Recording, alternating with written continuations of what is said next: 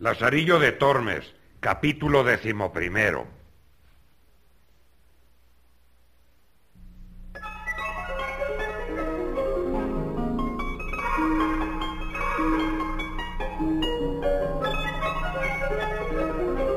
La vida de Lazarillo de Tormes.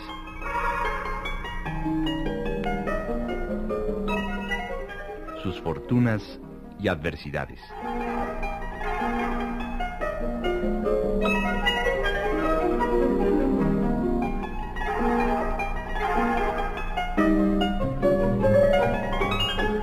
Radio Educación tiene el gusto de invitarles a escuchar la adaptación radiofónica de este clásico de la literatura universal.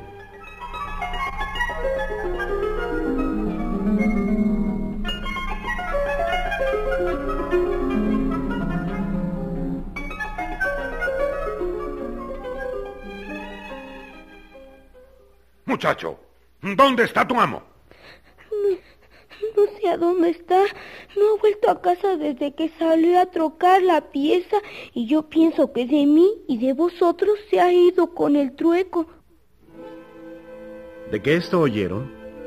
Van por un alguacil y un escribano, y los que vuelven luego con ellos y toman la llave y llámanme, y llaman testigos y abren la puerta y entran a embargar la hacienda de mi amo hasta ser pagados de su deuda. Anduvieron toda la casa, hallaronla desembarazada como he contado, y dícenme,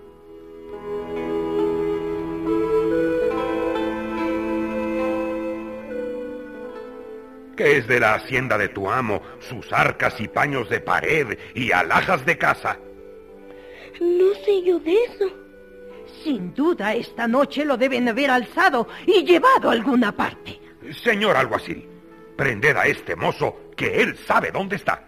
Muchacho, tú eres preso si no descubres los bienes de tu amo.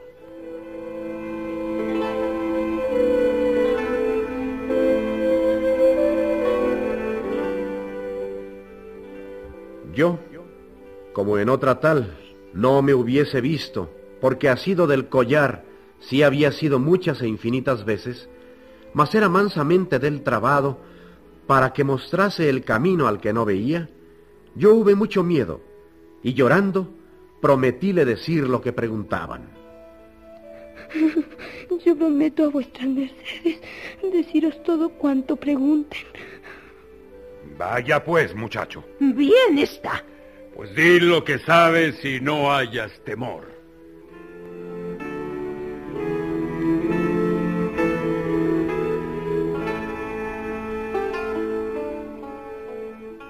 Sentóse el escribano en un pollo para escribir el inventario, preguntándome qué tenía.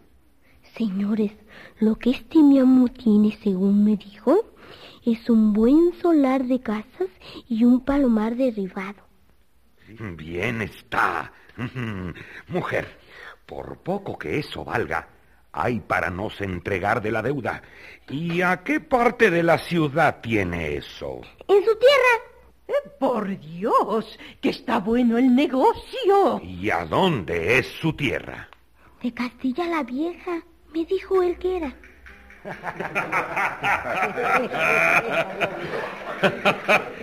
Bastante relación es esta para cobrar vuestra deuda, aunque mejor fuese. Las vecinas que estaban presentes dijeron, Señores, este es un niño inocente y a pocos días que está con ese escudero y no sabe de él más que vuestras mercedes, sino cuanto el pecadorico se llega aquí a nuestra casa y le damos de comer lo que podemos por amor de Dios y a las noches se iba a dormir con él. Siendo así, este mozuelo es inocente y queda libre. Y vos habéis de pagar al señor escribano y a mí nuestros derechos. Pagaros. ¿De qué? Si no habéis hecho el embargo. No nos habéis servido de nada, señores, puesto que no hemos podido recobrar nuestra hacienda. Siendo así, no estamos obligados a pagar. Hubimos de dejar otros negocios más importantes por venir a este. Pues yo no os daré nada. Menos yo. Por Dios os digo.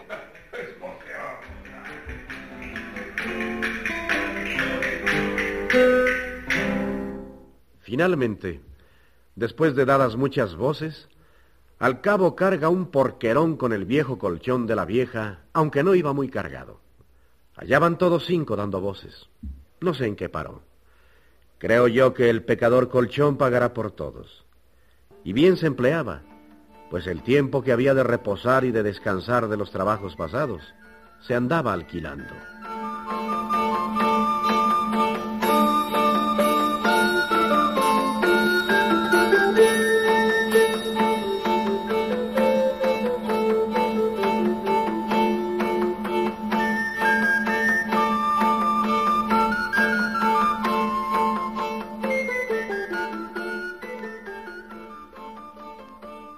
Así, como he contado, me dejó mi pobre tercero amo, do acabé de conocer mi ruin dicha. Pues señalándose todo lo que podía contra mí, hacía mis negocios tan al revés, que los amos, que suelen ser dejados por los mozos, en mí no fuese así, mas que mi amo me dejase y huyese de mí. Hube de buscar el cuarto, y este fue un fraile de la merced, que las mujercillas que digo me encaminaron, al cual ellas le llamaban pariente, gran enemigo del coro y de comer en el convento, perdido por andar fuera, amisísimo de los negocios seglares y visitar, tanto que pienso que rompía él más zapatos que todo el convento. Este me dio los primeros zapatos que rompí en toda mi vida, mas no me duraron ocho días, ni yo pude con su trote durar más. Y por esto y por otras cosillas que no digo, salí de él. En el quinto por mi ventura di, que fue un buldero, el más desenvuelto y desvergonzado, y el mayor echador de ellas que jamás yo vi, ni ver espero, ni pienso que nadie vio, porque tenía y buscaba modos y maneras y muy sutiles invenciones. En entrando en los lugares do había de presentar la bula, Primero presentaba a los clérigos o curas algunas cosillas, no tampoco de mucho valor ni sustancia. Una lechuga murciana, si era por el tiempo, un par de limas o naranjas, un melocotón, un par de duraznos, cada sendas peras verdiniales. Así procuraba tenerlos propicios porque favoreciesen su negocio y llamasen a los feligreses a tomar la bula. Ofreciéndosele a él las gracias, informábase de la suficiencia de ellos. Si decían que entendían, no hablaba palabra en latín por no dar tropezón, mas aprovechábase de un gentil y bien cortado romance y desenvoltísima lengua. Y si sabía que los dichos clérigos eran de los reverendos, digo, que más con dineros que con letras y con reverendas se ordenaban, hacíase entre ellos un Santo Tomás, y hablaba dos horas en latín, a lo menos que lo parecía, aunque no lo era. Cuando por bien no le tomaban las bulas, buscaba cómo por mal se las tomasen, y para aquello hacía molestias al pueblo, y otras veces con mañosos artificios. Y porque todo lo que le veía hacer sería largo de contar, diré uno muy sutil y donoso, con el cual probaré bien su suficiencia.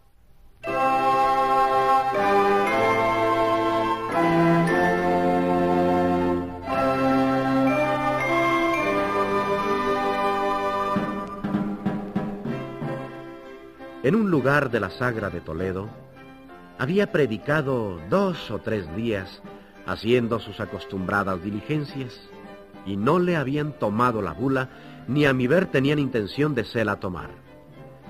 Estaba dado al diablo con aquello y pensando qué hacer, se acordó de convidar al pueblo para otro día, de mañana, despedir la bula. Y esa noche, después de cenar, pusiéronse a jugar la colación él y el alguacil, y sobre el juego vinieron a reñir y a haber malas palabras. ¡Vos sois un ladrón! ¡Y vos sois un falsario! Sobre todo esto, el señor comisario, mi señor, tomó un lanzón que en el portal do jugaban estaba. El alguacil puso mano a su espada que en la cinta tenía. Al ruido y voces que todos dimos, acuden los huéspedes y vecinos y métense en medio. Ah, ¡Soltadme! ¡Dejadme darle a ese ladrón su merecido! ¡Venidme! ¡Dejadme! Buitre y ladrón sois vos, señor comisario. Y soy un falsario. Porque las bulas que predica son falsas. ¡Son falsas!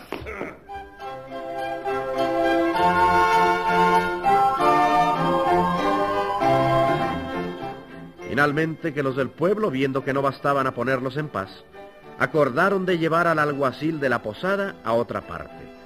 Y así quedó mi amo muy enojado. Y después que los huéspedes y vecinos le hubieron rogado que perdiese el enojo y se fuese a dormir, se fue. Y así nos echamos todos.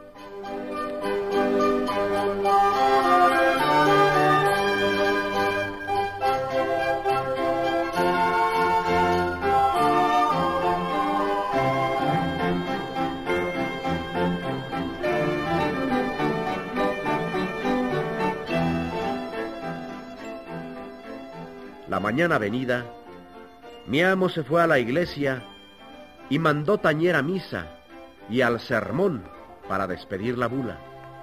Y el pueblo se juntó, el cual andaba murmurando de las bulas diciendo cómo eran falsas y que el mismo alguacil, riñendo, lo había descubierto. De manera que tras que tenían mala gana de tomarla, con aquello del todo la aborrecieron. El señor comisario se subió al púlpito y comienza su sermón y a animar a la gente. Hermanos míos, yo os exhorto a que toméis esta bula, pues os dará tanto bien que jamás habréis de padecer.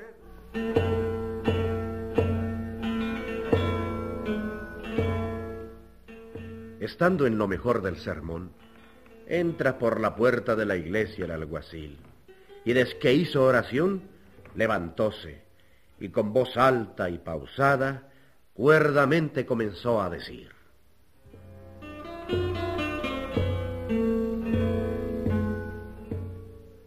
Buenos hombres, oídme una palabra, que después oiréis a quien quisiéredes.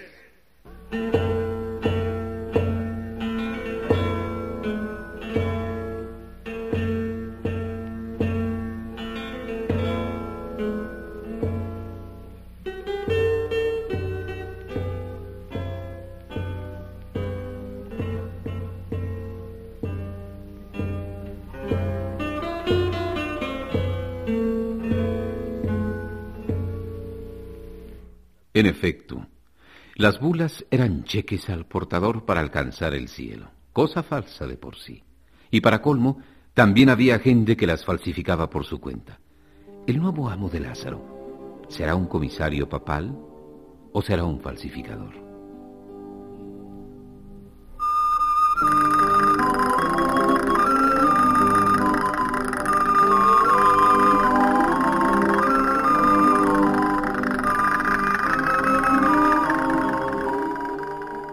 Narrador Humberto Espinosa. Lazarillo Mónica Jordi. Comisario José Luis Puente. Alguacil Justo Martínez. Realización técnica de Felipe Oropesa y Bernardo Quintana. Con efectos físicos de Cruz Mejía. Con música de Graciela Ramírez. En una adaptación y dirección radiofónica de Edmundo Cepeda. Una producción de Radio Educación. Thank you.